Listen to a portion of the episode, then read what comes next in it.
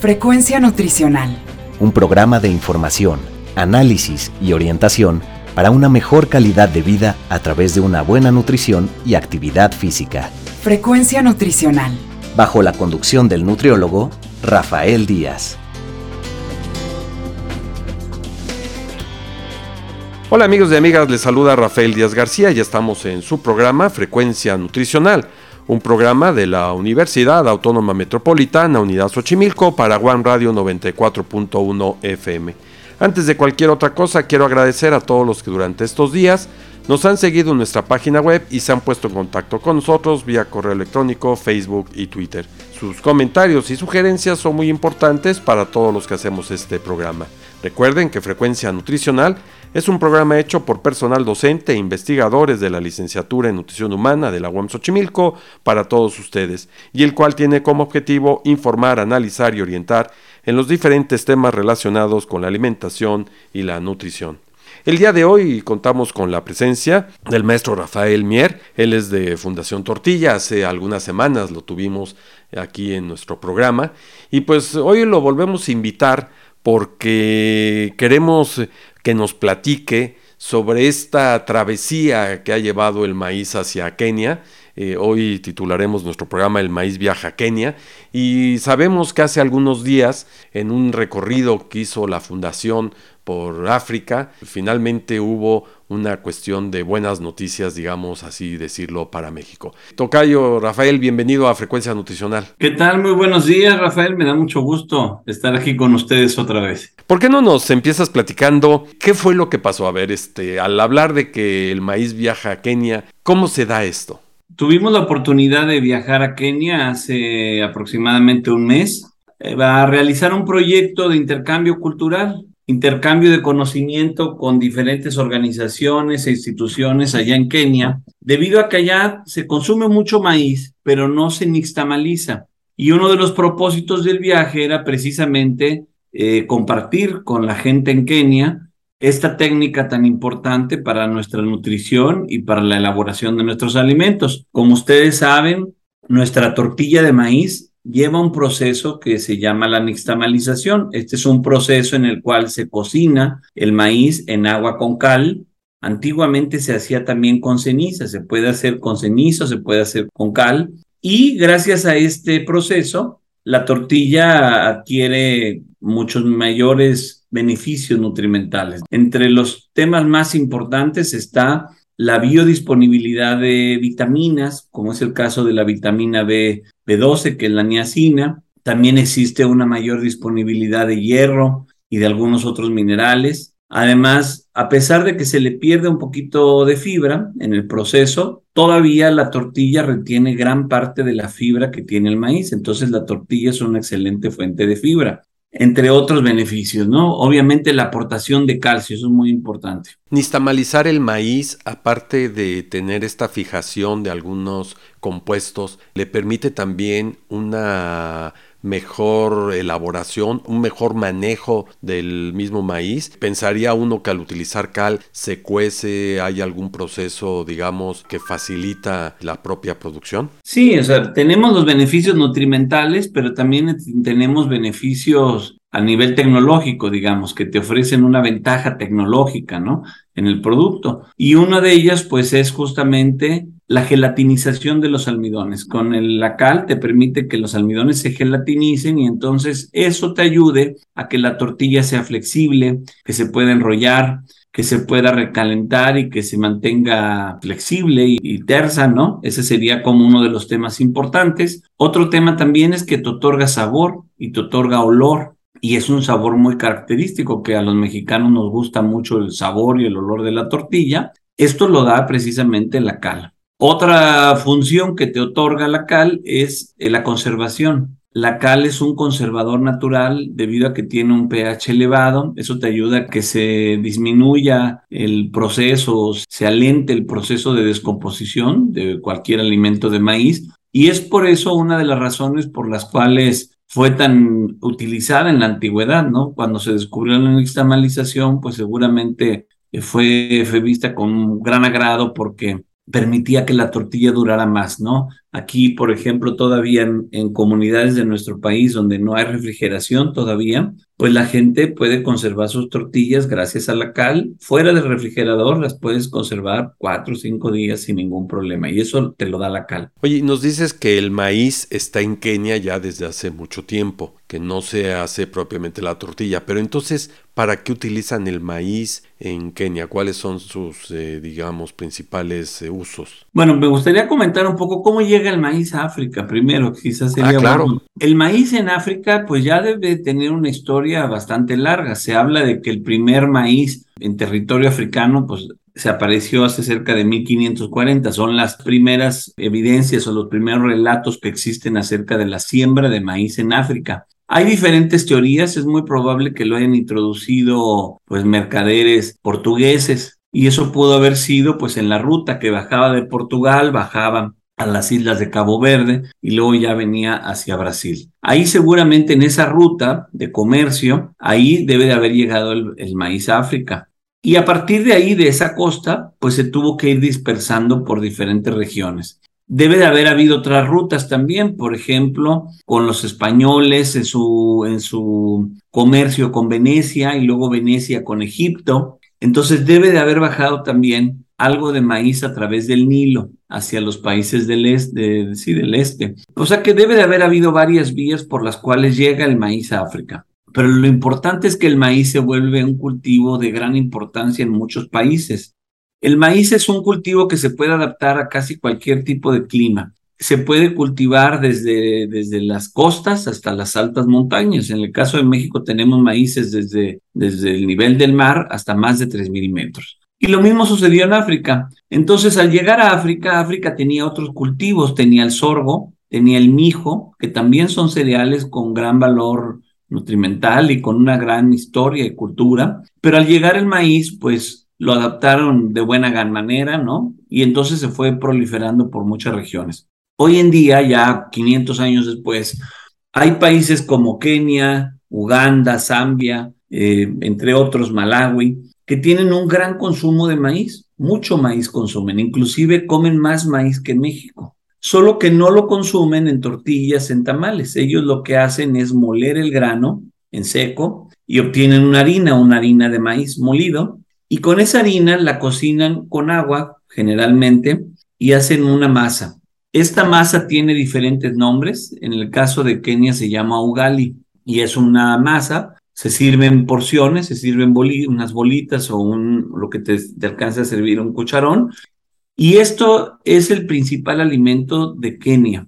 Y también tiene otros nombres en otros países, pero es muy similar el alimento. Como un potaje se come acompañado como si esta masa fueran albóndigas, por así decirlo. Sí, bueno, es, como una masa más espesa, es como si, imagínate como un puré de papa espeso. Ya. Es un puré de papa espeso, nada más que es un, pues, un puré de maíz, digamos. Este platillo, el ugali, se sirve con diferentes vegetales y ahí está lo interesante, ¿no? Que ahí se empieza a combinar ya el maíz, que es la base de la energía de la alimentación, con otros vegetales y también algunas proteínas, si es que lo permite la economía. Ahí, dependiendo de las familias, pues pueden combinarlo con diferentes guisados, pero normalmente se sirve esto. Y ese es el platillo principal. Ese platillo no va nixtamalizado, es simplemente el maíz crudo. Y entonces eso es lo que desde hace muchos años ha habido como un interés para que se lleven otras formas de cocinar el maíz. La nixtamalización pues te da estos beneficios nutrimentales que podrían ser muy positivos para la población pues en, problemas de carencia alimentaria. Kenia tiene una población aproximadamente de 50 millones de habitantes y de estos 50 millones pues más de 8 millones tienen carencias alimentarias.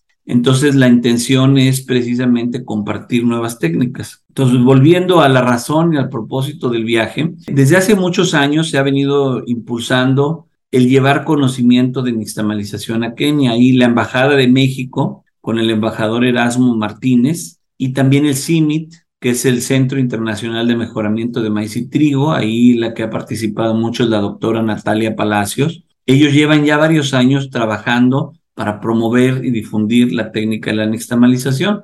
Hace algunos años también la AMEXID, la Agencia Mexicana de Cooperación para el Desarrollo, hizo una donación, bueno, hizo una donación de unos molinos de nixtamal que se llevaron a Kenia, se llevó capacitación para que se utilizaran en la universidad y en una agencia de Kenia. Ahí, digamos que este viaje que yo me tocó realizar, pues es una continuidad de este, de este trabajo que se ha venido haciendo.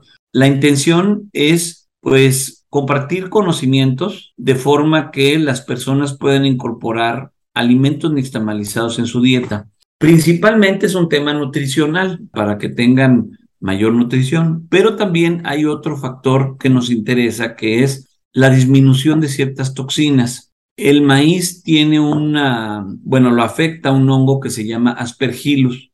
Y este hongo aspergillus provoca unas sustancias tóxicas llamadas aflatoxinas. Estas aflatoxinas, pues suceden en el maíz cuando hay condiciones de mucha humedad, de mucho calor, o también cuando hay algún problema durante el cultivo, que llegó una sequía, que llegó este, algún algún fenómeno meteorológico que estresó la planta y entonces provoca una mayor aparición de, de hongo.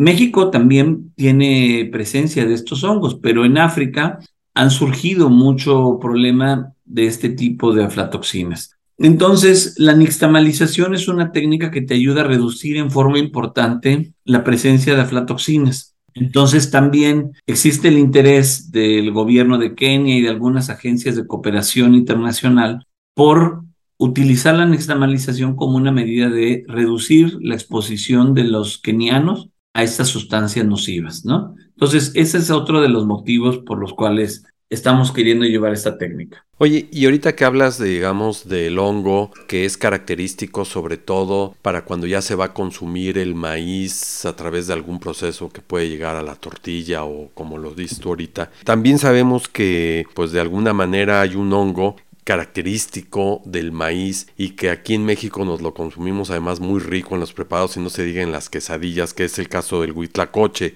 Allá en Kenia esto también es utilizado, sí es una práctica de, de la dieta, porque cuando uno piensa maíz, enseguida uno dice tortilla, pero el maíz tiene muchos usos. Ya la vez pasada que platicábamos contigo teníamos claro que se ocupa inclusive a nivel mundial pues para la producción de combustibles. Pero no hablamos del huitlacoche y el huitlacoche, bueno, yo soy por ejemplo un este asiduo consumidor de huitlacoche, me gusta, ¿no? Allí en Kenia también esto sucede. Sí, bueno, pues justamente estuvimos en un grupo de productores con la red de guardianes de semillas de Kenia y ellos producen maíz. Nos enseñaron el huitlacoche. Llegó una señora con el lote con huitlacoche y ahí les compartimos que se podía consumir y nunca lo habían probado. Sabían que existía este hongo, les, les afectaba en su cosecha, pero nunca, nunca se habían atrevido a probarlo.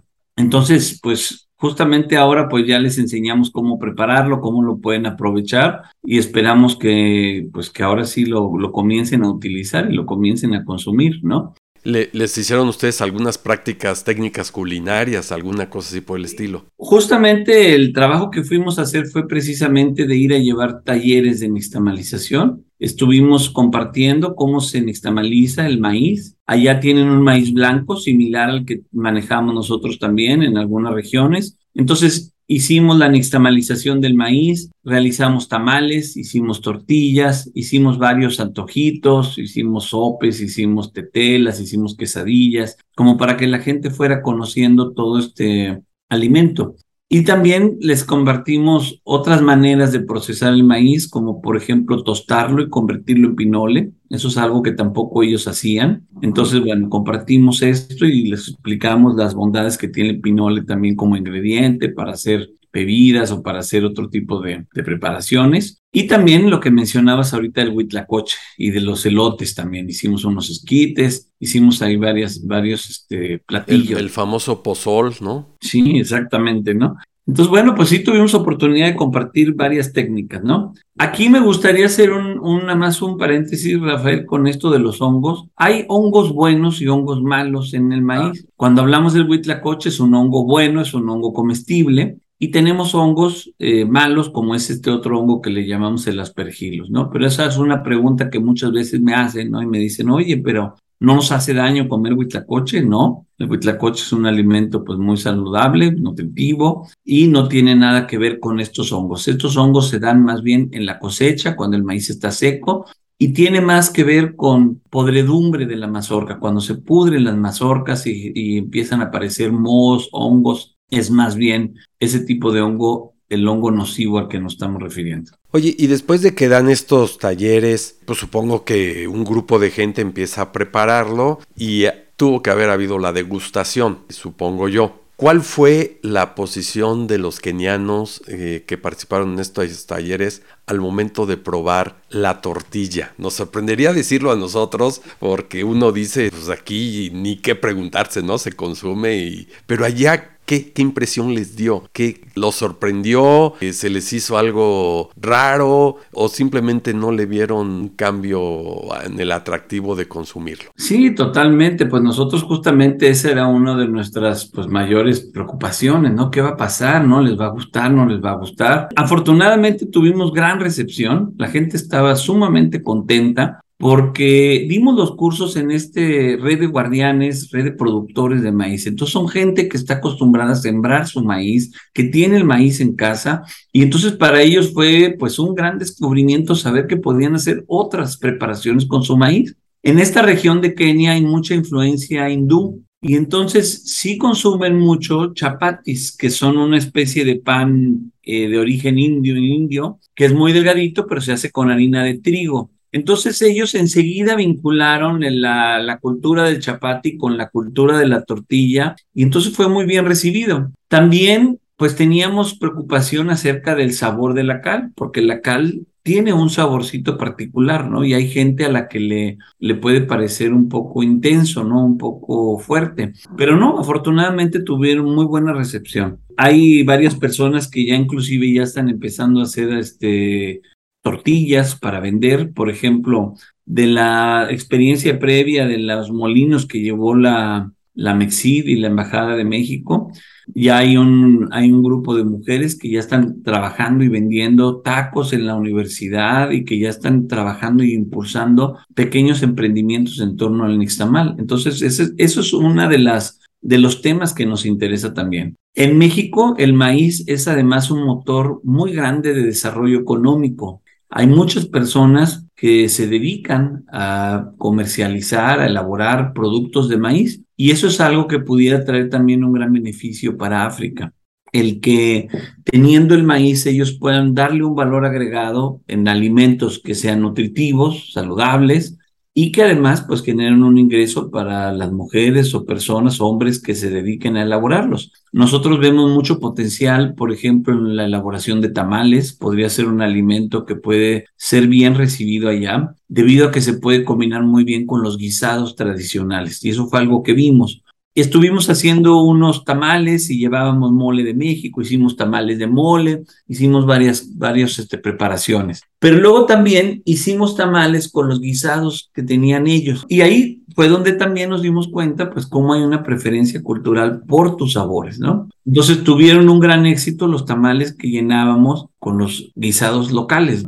Entonces ahí es donde creemos que hay pues mucha mucha oportunidad también, ¿no? Y el mole no les fue atractivo como el suyo. Sí les gustó, pero claro, es un, es un sabor nuevo que tienen que aprenderlo, pero, pero sí, sí les gustó, pero no es lo mismo que tu sabor que te es familiar, ¿no? Claro. Entonces eso fue lo que les llamó mucho la atención y les gustó, el que pueden incorporar los platillos de casa, los platillos de la abuela, hechos en una preparación nueva que es un tamal, ¿no? Eso les llamó la atención. Yo creo que aquí cabe muy bien lo que decía el doctor Giral, quien fue un refugiado español en México y que escribía mucho sobre el tema, este sinergismo gastronómico, ¿no? El hecho de combinar los productos de diferentes eh, regiones, de diferentes continentes, y hoy, si bien es cierto lo que tú nos dices, que el maíz ya está en África desde desde hace un buen rato, con las nuevas técnicas y las nuevas propuestas gastronómicas, pues forma parte de esta cultura del enriquecimiento de la cultura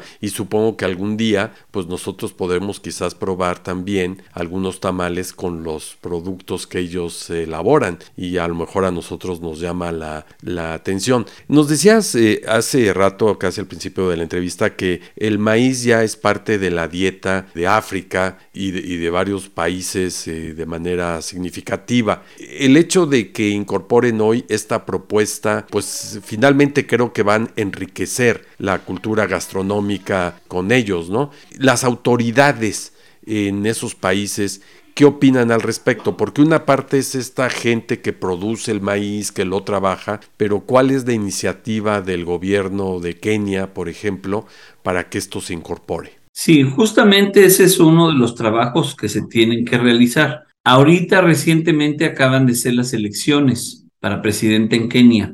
En cierta medida el motivo de nuestro viaje también fue para, para realizar una colaboración con diferentes instituciones. La intención era hacer vinculación por parte de la Embajada de México en Kenia, el CIMIT, pero también universidades, una universidad muy importante que se llama Yomo Kenyatta, ellos son unos de las personas que tienen el, molino que les digo que hizo la donación, la Mexid, y también el Programa Mundial de Alimentos, el World Food Program, que pertenece pues a la, a la ONU, ¿no? Entonces, junto con ellos hemos estado colaborando para acercarnos ya al nuevo gobierno y presentar la importancia y los beneficios que puede tener el, promover más esta técnica, ¿no?